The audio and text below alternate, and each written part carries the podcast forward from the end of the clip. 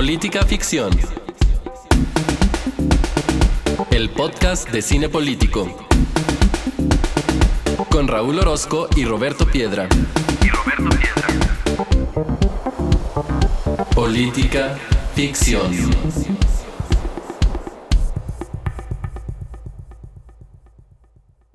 Bienvenidos al episodio 128 de Política Ficción, el podcast en el que semana a semana vemos una película y la platicamos con ustedes en clave política. Yo soy Raúl Orozco y estoy hablando muy acarreado como si el día de hoy fuéramos a hacer dos podcasts que no vamos a hacer. Y él es Roberto Piedra. ¿Qué onda, Roberto? ¿Cómo estás? Bien, y además tuviste como que ecualizar estabas hasta calentando la voz y todo. Yo dije, mira, este ya está más profesional que nunca. Es que, como tú sabrás, tengo un problema en el oído desde hace algunos meses que se ha ido eh, aligerando con tratamiento, pero lo que he detectado ahora es que en ocasiones eh, me escucho a mí mismo con eco. Y ah, ahorita fue lo que me escuché y dije, será. Digo, a lo mejor hay eco, porque ya me han dicho también cuando grabamos aquí, pero me refiero a un eco interno.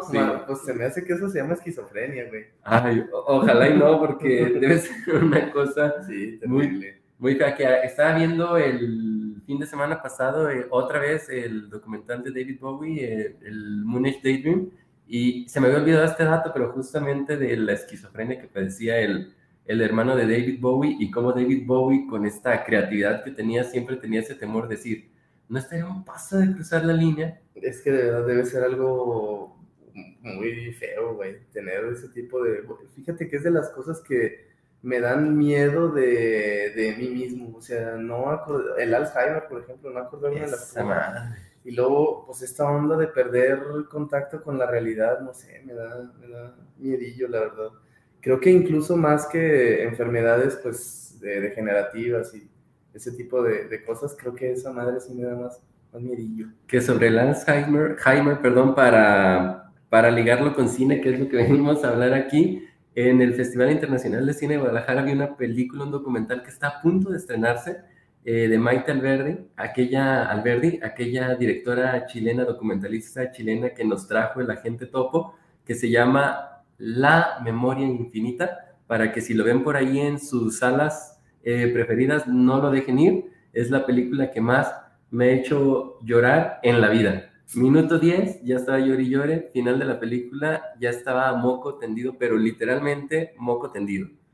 ¿la es la que más te ha hecho llorar? Es la película que más me ha hecho llorar, ese documental. Entonces, si de algo sirve esa referencia, vayan a verla y vayan con su buen paquete de pañuelos desechables, mejor conocidos como Kleenex, a su sala favorita. Pues sí. Eh, entonces, pues ya nos arrancamos. Yo, oye, pero no, no nos disculparemos con el público. Eh, de, hicimos una promesa que no pudimos entregar. Sí, pero pues así es la vida, hombre. y esa promesa que no pudimos entregar es que hoy empezaba, ojalá fuera ficción. Técnicamente no se pudo. Saludos a Kike Ávila. Digo, mucho hace por nosotros.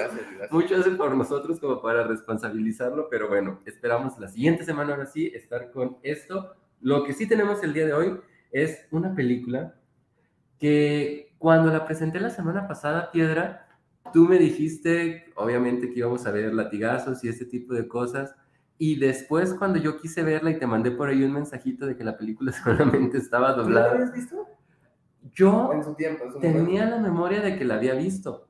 Y tenía el registro en Letterboxd de que la había visto. No, entonces sí la viste. No creo que te lo hayas inventado. Pero vi la película y hace cuenta que vi una nueva película.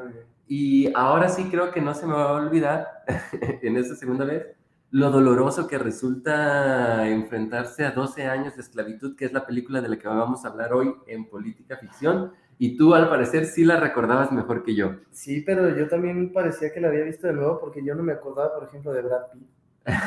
sí, no, no, no. güey?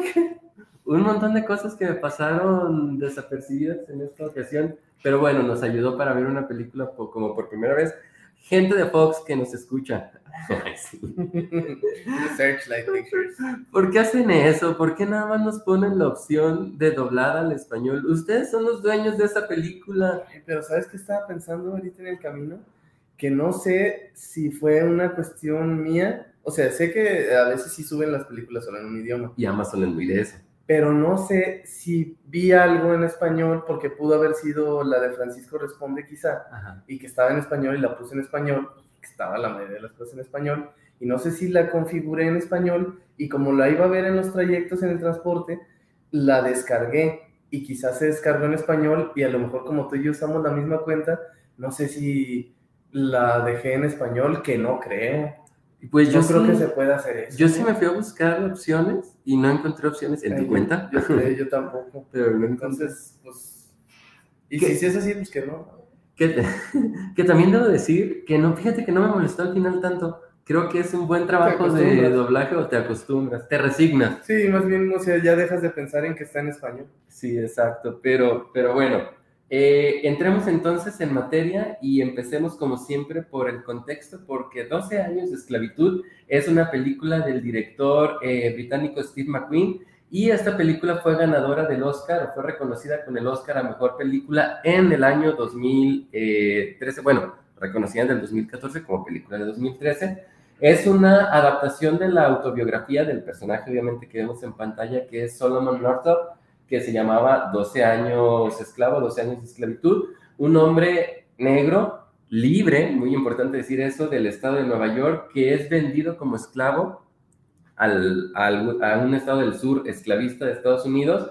La película es protagonizada, como ustedes ya saben, por Chiwetel Ejiofor, y antes a este hombre lo vimos por ahí en Love Actually en 2003, lo vimos también en Melinda y Melinda, una película de Woody Allen de 2004, lo vimos dirigido por Guillermo del Toro en Children of Men en 2006 y ya después de explotar con 12 años de esclavitud, lo vimos en el MCU haciendo su aparición en Doctor Strange como Carl Mondo y en, ¿qué más, qué más, qué más ha hecho por ahí? Ah, en 2019 hizo también la voz de Scar de esta nueva versión del Rey León, cosa que yo no sabía. Y esa película del Rey León a mí me gustó mucho, creo que mucha gente se quejó, pero yo no había visto la original, entonces a lo mejor eso eso tiene que ver con mi gusto. Eh, ganó el BAFTA a Mejor Actor eh, por, por esta interpretación, pero perdió el premio Oscar como Mejor Actor frente a Matthew McConaughey por Dallas Buyers, Buyers Club. Y por otro lado también sobre Steve McQueen, hay que decir que este es un director y guionista que tiene en su haber cuatro largometrajes. El primero, Hunger, de 2008, Shane, de 2011, eh, esta que vimos hoy, 12 años de esclavitud, y Widows de 2018. En tres de sus cuatro películas ha, ha, salido como un personaje importante. Bueno, en las primeras dos como protagonista y en la segunda como antagonista, este Michael Fassbender. Entonces ahí es como un poco su actor fetiche. Y en 12 años de esclavitud, Chiwetel Ejiofor y Michael Fassbender están escoltados, muy bien escoltados por Benedict Cumberbatch, por, por Paul Dano y por nuestra Lupita. Lupita, hermana, ya eres mexicana. Este, esto con relación al, al, contexto de la película, pero digamos un poco de qué va, porque eh, en la película lo que vemos son 12 años en la vida precisamente de Solomon, que es nuestro protagonista. Ya decíamos, un hombre negro, libre y educado también es importante eh, destacar. Él se desempeñaba como carpintero y como violinista en Saratoga, en Nueva York, y era esposo y padre de familia. Esta historia nosotros la vemos arrancar en 1900, perdón, en 1841, que son 20 años antes de la guerra de secesión, para tener ahí un poco ubicado el contexto histórico. Y pues la vida de Solomon va a cambiar cuando recibe la invitación de dos hombres a integrarse a un espectáculo. Bueno, ellos dicen un circo o un poco más que un círculo, un circo, perdón, es un espectáculo al que lo invitan a, a integrarse. Después de una cena lo drogan, se lo llevan al sur, lo encadenan, empieza este proceso de latigazos para pues hacerle entender que a partir de ahora él ya no es Solomon, sino un, un esclavo. Y este, en la venta incluso cambian su identidad por la de Platt, que es también con el nombre con el que lo vamos a conocer. Y en la película vemos pasar a Solomon, ahora Platt, por tres amos. Eh, William Ford, que es protagonizado por Benedict Cumberbatch, que es un amo, un, esclavista en algún sentido benévolo, o al menos el más benévolo de los tres con los, los que lo vemos. Ahí él se desempeña como carpintero y pues ahí tiene también chambitas varias. Después es vendido a Edwin Epps, que es el, el personaje, perdón, protagonizado por Michael Fassbender, que este es un amo sanguinario, este, que pone a trabajar a Platt en los campos de algodón y de manera breve también lo vemos como eh, esclavo del juez Turner, ahí en, lo, ahí en los cañaverales. Y en este caso es un hombre, el juez, pues, que se dedica a la justicia, pero eso no evita que tenga, que tenga esclavos en el contexto en el que se desarrolla la película. Para terminar, la película me parece muy redondita, tiene muy grandes actuaciones, creo que todos están muy bien ahí, el que me digas está bien. El guion está también bien adaptado porque siempre es un reto estas películas en las que, biográficas en las que vemos un periodo tan largo como en este caso 12 años, que mantengan el, la atención del espectador y creo que eso lo logra bien ahí este Steve McQueen con, su, con el guion adaptado y el score pues es, está a cargo de un favorito de muchos como es Hans Zimmer y la fotografía también maravillosa de eh, Sean eh, Bobbitt. Y que más, pues nada más decirles que hoy en Política Ficción pues vamos a recorrer estos pasajes de la película para hablar sobre esclavitud y libertad. Pero antes de hacer eso, Roberto, ¿qué te pareció 12 eh, años de esclavitud? A mí me gusta, pero... Pero me asusta. me gusta, pero me asusta, exactamente. Es una película difícil de ver, eh, no la pasas bien por eh, gran parte de la película. Lo, es, es explícita, es muy gráfica en cuanto a las violaciones, pues este, pasas varios, no sé si uno o dos minutos o un poquito más presenciando como tal una, una violación y, y además el, el, foco, el cuadro está en el rostro de la víctima y en un rostro inerte que es, es muy duro de ver. Mm, también los latigazos pues, son, son, tremendos, son frecuentes y son bastante amadres. Eh, todo eso pues se, se, sufre, pero también lo que no es gráfico se sufre porque el, el, lenguaje, el lenguaje es muy, muy gráfico también, muy, muy particular, pero es una gran película por los aspectos que ya, que ya mencionaste tú. Quizás un siete y medio. Fíjate que yo, como ya decía antes, ya tenía ahí el registro en Letterboxd de que la había, de que la había visto y yo sí recordaba que la había visto, solamente no recordaba prácticamente nada de la película y en aquel momento le puse sus tres y media estrellita, ahora le puse cuatro. La aprecié mejor. Sí, sí, sí. No, de verdad es una película así recomendable. Sí, véanla como, no sé si en este episodio ya lo dijimos había, explícitamente, pero hemos dado pistas, está en eh, Star, Plus. Y bueno, para empezar entonces con la conversación, eh, Roberto, voy a, voy a hacer de estas preguntas conferencia. Voy a aprovechar para hacer un contextito del momento que estábamos viviendo ahí en la, en la película, un contexto sobre, la, sobre la, la, esclavitud, perdón, y de ahí lo voy a ligar directamente con lo que quiero preguntarte como un saque inicial. Más que un comentario tienes una pregunta. Exactamente. No, al revés. Más, que una pregunta, tengo, un comentario. Y ahí voy a meter una pregunta y no más. Pero, no, en este pequeño contexto sobre la esclavitud, pues fíjate que... Eh, documentándonos un poco, documentándome sobre el tema, la, resulta que la esclavitud pues es tan vieja que los registros de su institucionalización los podemos encontrar en Sumeria, y no es cualquier cosa porque pues Sumeria, que está ubicada al sur de Mesopotamia, es considerada la primera civilización del mundo.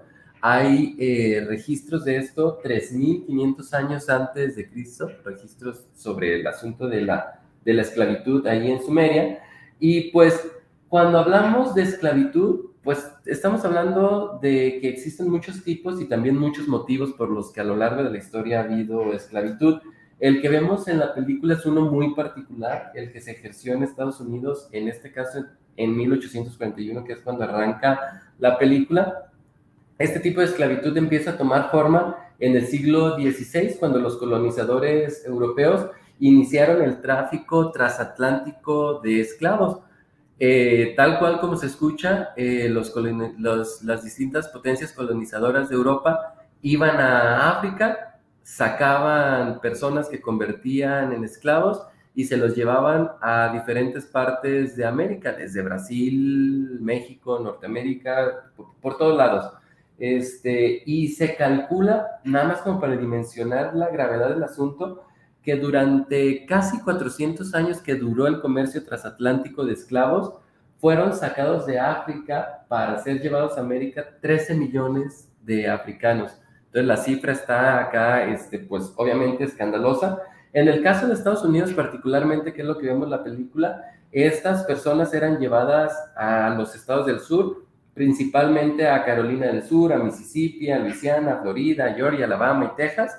Eh, y ya después de haber puesto como un poquito las cosas en contexto, es que quiero preguntarte a ti, Roberto, ¿cómo es que resuena en ti esta historia, la historia que vemos en la película de Solomon?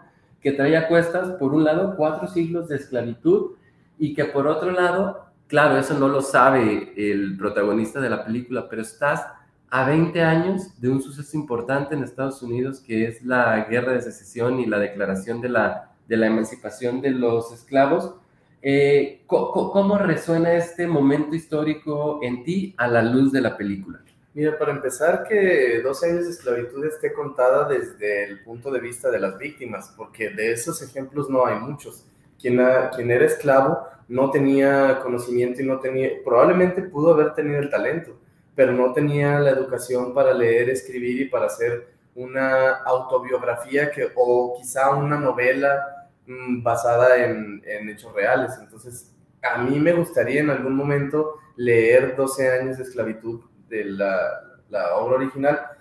Hace, en el 2016 hubo una obra, una novela muy premiada y muy nominada al Pulitzer y al Premio Nacional de Ciencia Ficción, de, de, no ficción, perdón, y tal. No, premio, es que en Estados, se llama, en Estados Unidos se llama Premio Nacional de Obra Literaria de Ficción, algo así, parecido, pero el caso es que multipremiada, multinominada, multitodo, que se llama El Ferrocarril Subterráneo, The Underground Railroad, de Colson Whitehead eh, yo la, y luego ahora es, una, ahora es una serie también premiada de Amazon Prime Video. ¿Y, se llama igual? Sí, El Ferrocarril Subterráneo, The Underground Railroad. Y lo que me pasó, fíjate, es de esas cosas lastimosas que estoy seguro que es un, una traducción desafortunada, porque no creo que es, escrita así haya ganado tanto premio. Fíjate que está tiene demasiada puntuación. Ah. Entonces, a pesar de que es, interesante y atrapa y todo, te tardas tanto en leerla que, que va costando trabajo porque hay demasiados puntos. O sea, no, no comas puntos. No es como a Saramago que le faltan. Ah, sí, no, no, ah, sí. Eh, pues Saramago es que te hace correr, correr, correr, correr, correr, correr, Y esto es al revés, así. El, perro ladra, punto. Ladra fuerte, punto. Así, entonces, pues se hace. De verdad que sí, punto. Sí, el sur, sí, punto. Entonces se hace un poco tedioso, pero sí, eso creo que esa es la, la, principal cosa que hay que decir, que está eh, contada desde ese, desde ese asunto. Y eh, la otra cuestión es que definitivamente hay un hecho histórico que va a marcar el rumbo de Estados Unidos, creo que para bien.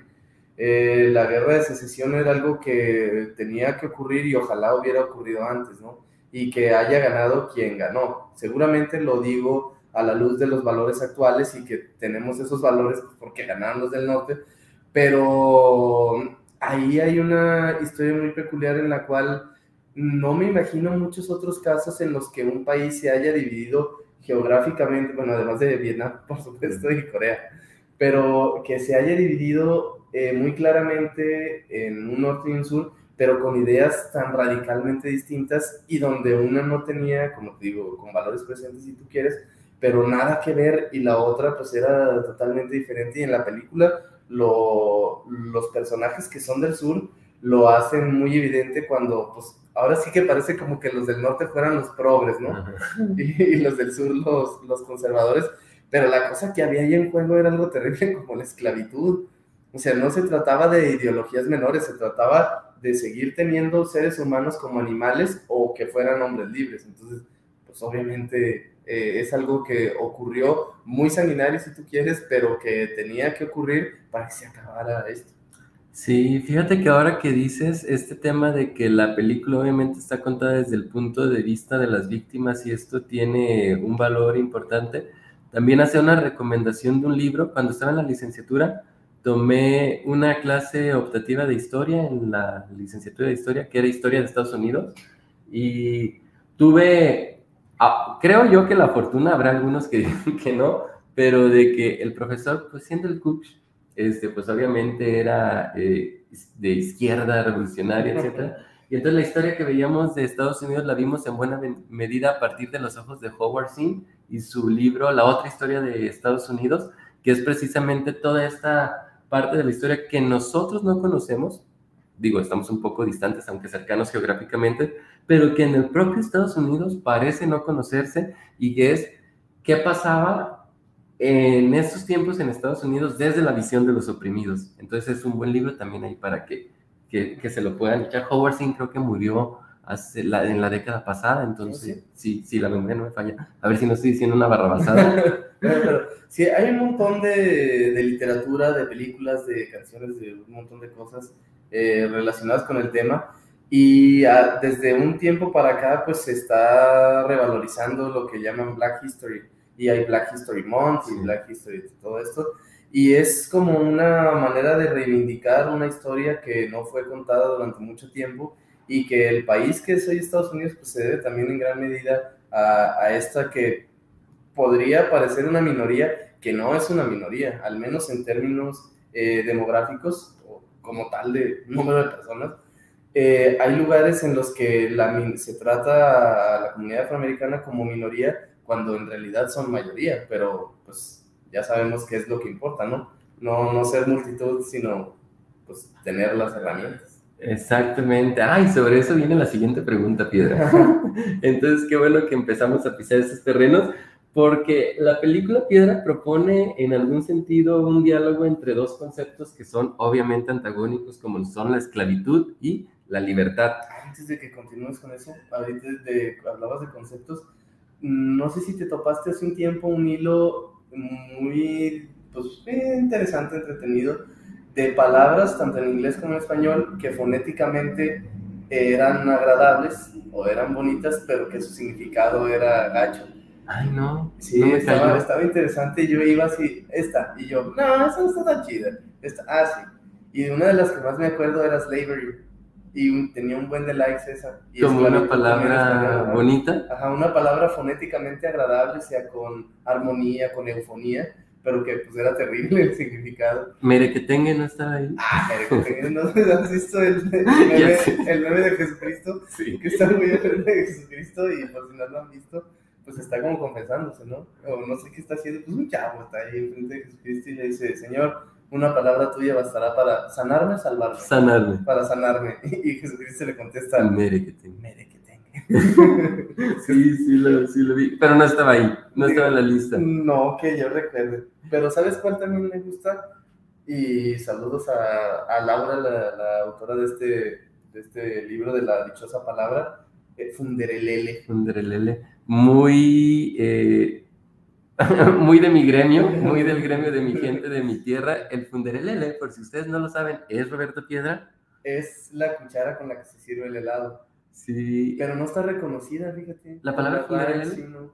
Ah, porque en algún momento Penny Oliva, quien ustedes conocen seguramente de Finsteria, eh, hacía este ejercicio de cuáles eran como las palabras que te gustaban, cómo sonaba.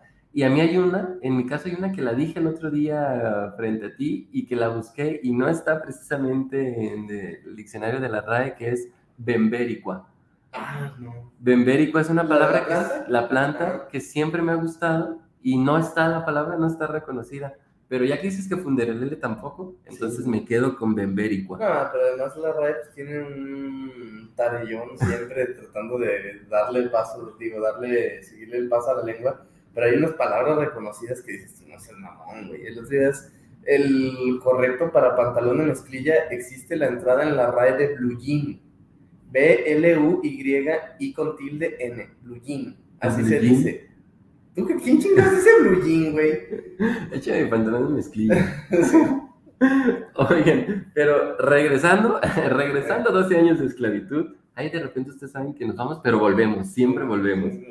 Eh, de- decíamos pues de estos conceptos que son antagónicos, como es el caso de esclavitud y, y libertad, y quiero hablar en esta pregunta del segundo, Roberto, porque la libertad es también una de esas palabras que tiene grandes cargas históricas, simbólicas y sociales, y además no es lo mismo hablar de libertad de época en época, de país en país, ni de contexto en contexto. Tenemos, por ejemplo, la libertad entendida como libre albedrío, tenemos también la libertad, este, esta como la que vemos en la película, que es de no ser poseído por otra por otra persona. Y también tenemos un, digamos, una acepción de libertad que está muy en estos tiempos que tiene que ver con, con esta relación que hay, por ejemplo, entre el ciudadano, el individuo, la persona y sus, sus autoridades, el Estado, el poder, eh, etcétera. Pero quisiera quedarme con la, con la acepción de libertad que vemos precisamente en la película, porque en la película y en la historia, pues nos hemos encontrado con personas como Ford, como Edwin Epps y como el juez Turner, que no es que no valoren la libertad. De hecho, ellos valoran su propia libertad, pero hay ahí otros intereses que los hacen moverse y, justificar una estructura y un sistema que elige a un cierto grupo de personas para que esos no tengan la condición de persona y entonces puedan ser utilizados, como tú lo decías eh, anteriormente, pues prácticamente como, por feo que suene, como animales de carga y a eso se van a dedicar desde que nacen hasta que, hasta que mueran. Y, y yo te quiero preguntar algo con relación a la libertad, Roberto, porque decía, yo, decía John Stuart Mill en este ensayo sobre la libertad que la moral pública deriva de los intereses de la moral de la clase dominante. Y esto suena muy marxista y lo dijo John Stuart Mill. Ahí nomás para que, para que no me anden mirando a mis liberales. Por eso te quiero preguntar entonces, Roberto, ¿cuáles son tus impresiones también sobre este diálogo entre esclavitud y libertad en los términos y en la época en la que se ubica la película? Es que ahí todavía no estaba lo suficientemente desarrollada la disciplina de políticas públicas como para ponerlo en papers y en libros, pero lo que estamos viendo aquí es el antecedente principal de la etapa de agenda. Es decir, cómo un tema se identifica como problema primero por alguien y luego por la suficiente cantidad de personas para que sea, o al menos con el poder suficiente, para que eso se convierta en un problema público y eso pase a la agenda pública y luego de la agenda pública pase a la agenda del Estado o a la agenda gubernamental. En ese sentido, pues evidentemente si hubiera sido por número de personas, pues todos los esclavos seguramente te hubieran dicho, no, no mames, güey, claro que mi libertad es importante y claro que yo quiero mi libertad, nada más que pues quien tenía las herramientas para llevar eso a la agenda gubernamental, pues era quien no lo iba a hacer, porque era a quien no le convenía. Otra cosa importante, eh, últimamente en el llamado revisionismo se ha querido cancelar a personajes importantes de la historia, como todos los personajes, pues tienen claroscuros. Pero se ha querido, por ejemplo, cancelar a George Washington, a Cristóbal Colón, a otro tipo de eh, personajes de este tipo, porque tenían esclavos. Pero tenían esclavos en una época en la que era legal tener esclavos y en la que se te tenía permitido tener esclavos. Entonces eso es importante eh, primero acotarlo. Si me preguntan a mí, es terrible tener esclavos, sí, pero mi pensamiento es el del 2023, no el de los 1700. Eh, entonces, ahora lo que vemos es que todos, al menos a lo que aspiramos es que las reglas del juego estén lo suficientemente parejas o claras para que esas cosas que identificamos como un problema público las podamos llevar a la agenda gubernamental. En ese sentido, muchas veces no vamos a tener eh, el suficiente poder y quien tiene el poder pues es quien, quien mueve la cosa lo hemos hablamos de eso, ¿te acuerdas, por ejemplo, cuando vimos la de un filósofo en la arena, me parece que era el título, con la cuestión esta de la tauromaquia? Una sociedad eh, en la que ya rechaza el maltrato animal y dice, güey, esa madre no está bien. Entonces, un suficiente número de personas con relativo poder dice, esta madre tiene que prohibirse. Entonces, pero la cosa es que quien la tiene que prohibir, pues es una élite que gusta de esa actividad y bloquea esa necesidad de llevar esa cosa a la agenda. Entonces, ahí es un, es un juego de poder que cuando una sociedad es lo suficientemente democrática y avanzada, por así decirlo, poniéndolo entre comillas, eh, todo se desarrolla en el terreno de las ideas. Es como un juego de jalar la cuerda, pero con, de manera democrática, es decir, poner eh, los asuntos públicos y tratar de que la sociedad en la que vivo sea como a mí me gustaría que fuera, pero con respeto al que piensa de otra manera. Desde luego aquí ya no entra en juego la esclavitud, esa madre ya afortunadamente está muy superada, bueno, Ahorita quisiera hacer un comentario sobre eso de que está superada, pero al menos en esos términos, pues sí, ya, ya está superada y ese es mi comentario. O sea, es la, la forma moderna de cómo algo se lleva a la agenda pública. Sí, porque ahorita que mencionabas el, el, caso de Colón, nada más como un apunte, en la intro se me, también, se me pasó también decir que fueron precisamente los portugueses quienes comenzaron el, el comercio transatlántico de, de esclavos. Es, digo, eso nada más como, como dato. Y sí, en efecto, tres apuntes sobre lo que dice Roberto.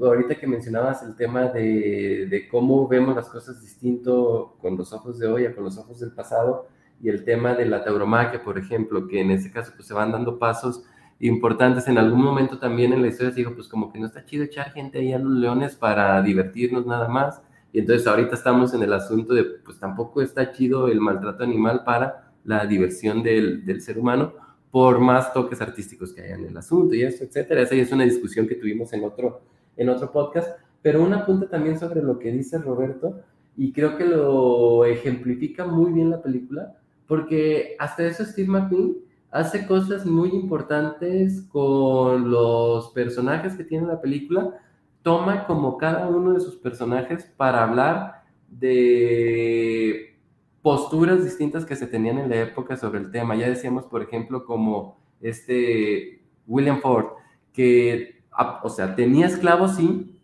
pero los trataba, digo, con, todo el matiz que se tiene que decir, pero los trataba de manera más decorosa, por ejemplo, que como veíamos el caso de, de Epps o como el caso del juez Turner, había, había un poco como una conciencia de, ok, sí, esta estructura es así, seguimos teniendo esclavos, pero les da un poco un trato eh, más digno. Y veíamos el otro, el otro extremo, un extremo cruel, sanguinario, etc. Y voy a recalcar, sí, la esclavitud en sí misma ya es lo suficientemente despreciable, pero la película presenta estos, estos matices. Y ahorita que dices esto de, de, la esclavitud superada antes de entrar a la, o no superada antes de entrar a la, a la tercera pregunta, fíjate que en, para este episodio no, eso no quiere decir que no hagamos el comentario, pero no traje preguntas este, sobre el asunto de, digamos, lo que muchos han venido a llamar las nuevas formas de esclavitud en la actualidad, porque definitivamente de que hay tratos inhumanos, en esta estructura este, eh, capitalista, neoliberal o como la quieren denominar, en efecto sí, hay gente que trabaja jornadas muy pesadas por salarios muy bajos también, hay gente que está en espacios laborando que no son dignos, también es cierto, pero en esta ocasión quise como concentrarme un poco más en la época porque también creo que este tipo de esclavitud que definitivamente ya no vemos en estos tiempos y que qué bueno que ya no la veamos, necesitaba en algún sentido su propia, su propia reflexión y, y no, no, traigo ahorita una pregunta sobre eso, pero lo podemos también este, comentar. Traigo otra y una, parece ser que última pregunta, pero no sé si quieres meter justo ese tema ahorita. Sí, no, es que leí para el episodio, eh, ahora en la mañana, que en la Organización Internacional del Trabajo decía que 50 millones de personas actualmente se estima que están en esclavitud moderna. Y no solo que están en esclavitud moderna, todas esas personas, sino que está preocupantemente en aumento. Es decir, más allá de estarse solucionando el problema, se está agravando a pasos agigantados. ¿Y qué es esclavitud moderna? Pues al menos dos formas, de las cuales de esas 50 millones, 28 millones están en la primera modalidad, que es el trabajo forzado, pero también se considera esclavitud moderna el matrimonio forzado y ahí están 22 millones de personas en el mundo están en esa, en esa condición, más la cifra negra, que seguramente cuántos matrimonios forzados mm, no se tiene registro en la Organización Internacional del Trabajo, ¿no? Ni ningún registro civil probablemente.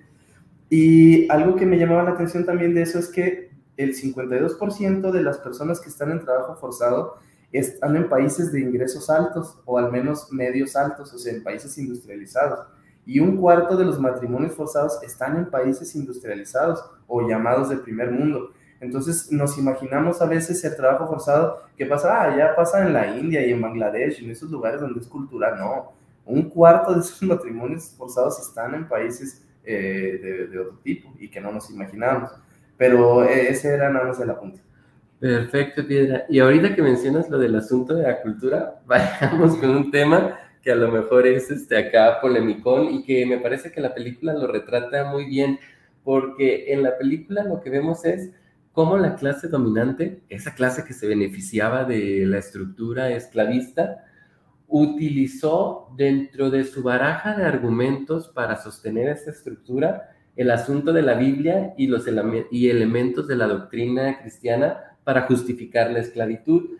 Lo vemos esto retratado principalmente en el personaje de Epps, que como ya hemos dicho es un hombre sanguinario que trataba de la peor manera posible a sus esclavos, pero que buscaba la manera en la que el cristianismo o los valores cristianos justificaran su, su actuar. Eh, este personaje en la película pues habla en general por los esclavistas de esa época en Estados Unidos y mucha gente ha dicho en la actualidad pues que en aquel momento la iglesia católica y las iglesias cristianas en lo general pues callaron sobre el asunto de la esclavitud que se hacían de la vista gorda, de la esclavitud en específico de Estados Unidos y en general de las colonias en, en América. Y por eso es que en esta ocasión te quiero preguntar, Roberto, con este, digamos, uso tergiversado de la Biblia para justificar la esclavitud. ¿Qué te parece en qué te parece en este momento que nos retrata la película el hecho de que la clase dominante esclavista de Estados Unidos utilizara la Biblia, los valores cristianos para justificar este, este, este sistema, pues a todas luces, diríamos anticristiano según los valores que nos han presentado. Sí, a mí de hecho no me gusta eh, los aspectos religiosos en ninguno de los aspectos del Estado. Eh, si quieres tú, el único que me parece aceptable son las vacaciones de Semana Santa y las vacaciones de Navidad. Pero de ahí en más, todo lo que tenga que ver con dirigir un Estado con valores religiosos, al menos en un Estado que fundacionalmente se entiende como laico y que se manifiesta en sus documentos originarios como laico, pues definitivamente no tiene lugar porque aquí debemos de vivir eh, muchos credos y muchas prácticas religiosas y que los asuntos públicos no se rijan por eso.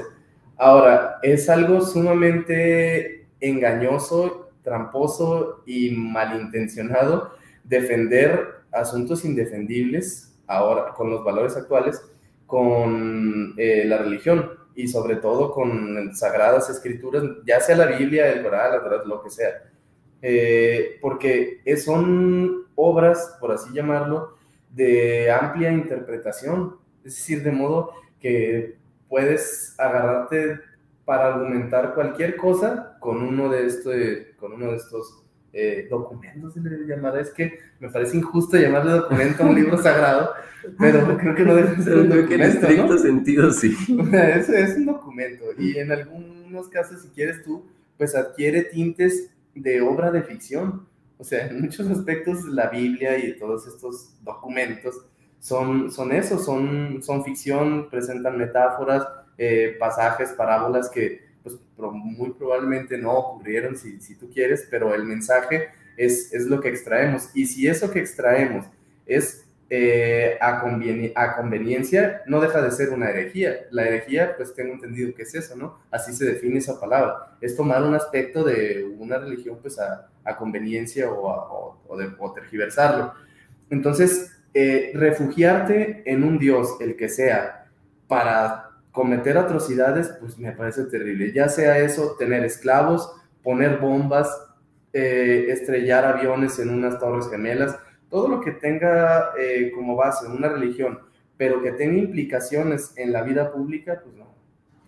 Sí, porque me, parece interesante esta propuesta que hace Steve McQueen en la película, principalmente a través del personaje de Edwin Epps, sobre una situación que pues durante muchos tiempos se cayó, que es como los esclavistas estadounidenses, pues siendo este en algún sentido un país que se funda este, bajo valores eh, cristianos y la mezcla que, e, e, esta relación rara que tiene Estados Unidos precisamente con los valores cristianos, jura sobre la Biblia, tu moneda dice que en Dios confiamos, y, y cómo esto sirvió en su momento, pues también para justificar la esclavitud, ¿por qué no? Y, y, habrá quien dice que en el norte, pues no es que fueran tan pro libertad, pero que eh, las posibilidades económicas del norte eran otras, no dependían tanto del trabajo de la tierra y que por eso ellos estaban más cómodos con la idea de tener hombres libres y no esclavos en las plantaciones, como en el caso del sur, donde aparentemente se necesitaba mano de obra no barata, sino prácticamente gratuita por el asunto de la esclavitud. Como en Filadelfia no quieren, no hay algodón, cabrón. Exactamente. Como no hay naranjas, más que acá en Florida.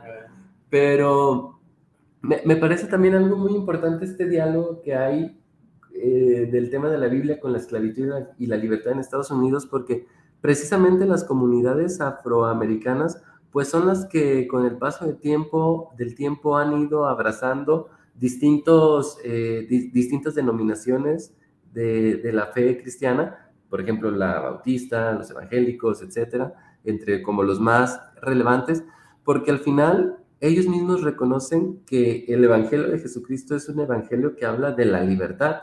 Entonces, siempre me ha parecido curioso cómo el mismo texto en su momento sirvió para justificar la esclavitud y cómo esas mismas personas que en su momento o sus antepasados fueron sometidos a la esclavitud agarran ese mismo texto, pero para hablar de lo contrario, que es precisamente de la libertad, que a mí me hace más sentido que se hable de la libertad que de la esclavitud a través de los ojos del, del Evangelio de Jesús, pero esa, esa relación se me, hace, se me hace curiosa, por decirlo menos. Sí, y además porque San Lucas, San Juan, San Mateo, San Marcos y San todos, eh, ellos no conocieron el contexto, ellos no estaban en Brooklyn, ellos no estaban en, en, el, la, en la ribera del Mississippi, o sea, son contextos totalmente distintos. Sí, y a estos mismos cuatro tampoco les tocó vivir los tiempos de los padres fundadores, los, pero pues también es evidente que la Biblia, eh, un capítulo de la Biblia, el segundo de ellos se llama Éxodo,